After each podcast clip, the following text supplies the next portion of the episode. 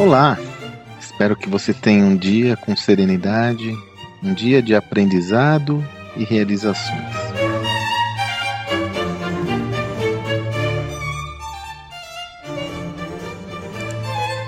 Nas nossas imersões, gestão do amanhã na prática, nós sempre temos convidados. Até já fiz um áudio aqui que o último convidado foi o João Kepler.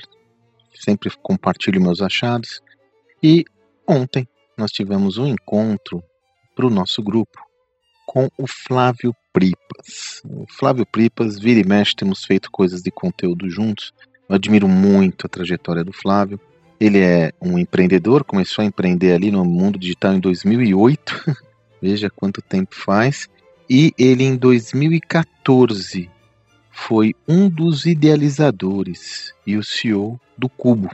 O Cubo é um projeto, um hub de inovação, é um projeto de, de desenvolvimento de ecossistema de inovação que foi viabilizado por Itaú e Redpoint e se transformou seguramente num dos principais hubs de inovação do Brasil. E o Flávio Pripas foi quem? Um dos idealizadores do projeto, quem tocou ele durante quatro anos. Atualmente ele está na Redpoint, liderando os investimentos e a, a, a, o mapeamento de oportunidades para investimento da Redpoint, que é um dos principais fundos de venture capital do Brasil.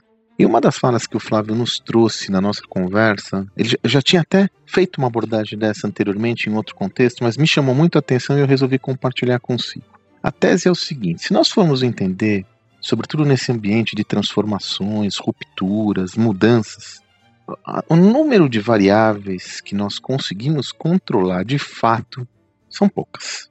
A maior parte das variáveis são incontroláveis porque nós vivemos num ambiente que não é mais tão estável quanto no passado. Nunca o mundo foi estável, mas é inegável que no passado a estabilidade era maior do que nos dias atuais. E aí você encontra um ambiente altamente instável e, como tal, você tem pouca previsibilidade desse contexto e você, como consequência, perde o controle de todo o processo. Agora, olha que insight interessante. Se eu tenho um ambiente onde a maior parte das variáveis não são controladas, ou controláveis, como você preferir, quais são aquelas que eu posso ter gestão efetiva? E o Flávio tem uma visão muito legal. As duas únicas variáveis na gestão que você tem de fato controle são tempo e dinheiro. Então você consegue ter uma previsibilidade do tempo, ele tem 24 horas, ele é inelástico, apesar de que às vezes a gente quer que ele seja elástico. E o investimento, você pode definir o quanto de investimento você quer é, destinar para cada uma das iniciativas que você desejar. Onde eu quero chegar com essa reflexão? Dessa forma, se tempo e dinheiro são variáveis que eu consigo controlar, em se tratando de inovação, eu tenho que me cercar dessas variáveis como a fronteira da minha, do meu investimento pessoal e organizacional no projeto. Sendo mais claro, eu posso definir durante quanto tempo eu vou investir naquela inovação e quanto dinheiro eu vou colocar. As outras variáveis são inferências. Então eu vou estimar, é uma tese qual é o resultado que aquilo vai me gerar, é uma tese se aquilo vai ser aceito pelo mercado ou não, é uma tese se os clientes vão entender minha proposta de valor, tudo isso é uma tese. Porém, tempo e dinheiro são fatores controláveis.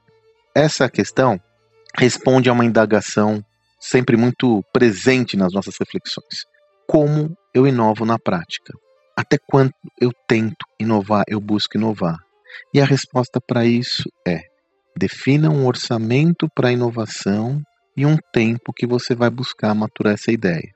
Foque, sobretudo, principalmente no início, em um problema ou um projeto. Um projeto com alta capacidade de impacto que seja execuível de realização. Nesse projeto, defina quais são os recursos materiais que você vai investir e quanto tempo você vai investir nele. Como se fosse um investimento a fundo perdido amortiza isso no seu orçamento, ou seja, já contempla isso como algo que está posto e vai para cima.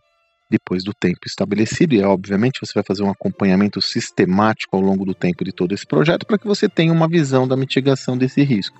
Dessa forma, você tem mais previsibilidade quanto à alocação dos dois fatores que você consegue controlar: tempo e dinheiro. Espero que você tenha um excelente dia e até amanhã.